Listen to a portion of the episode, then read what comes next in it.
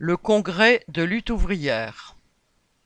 Le congrès annuel de lutte ouvrière, qui s'est tenu les 2 et 3 décembre, a été très largement consacré à des discussions sur la situation internationale, marquée par la guerre au Proche-Orient et en Ukraine, et par les menaces que fait peser l'impérialisme d'une évolution guerrière généralisée.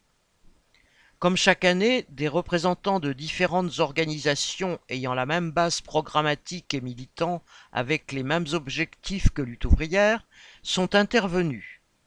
Des camarades des Antilles, de la Réunion, d'Haïti, de Côte d'Ivoire, des États-Unis, de Grande-Bretagne, d'Allemagne, de Belgique et de Turquie ont décrit la situation de la classe ouvrière dans leur pays.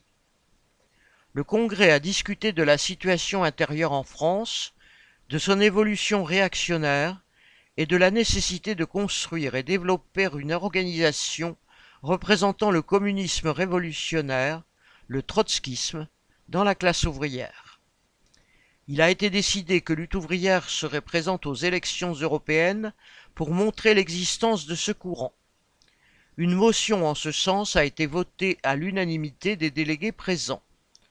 Enfin, le Congrès a élu le comité central et le comité exécutif de lutte ouvrière.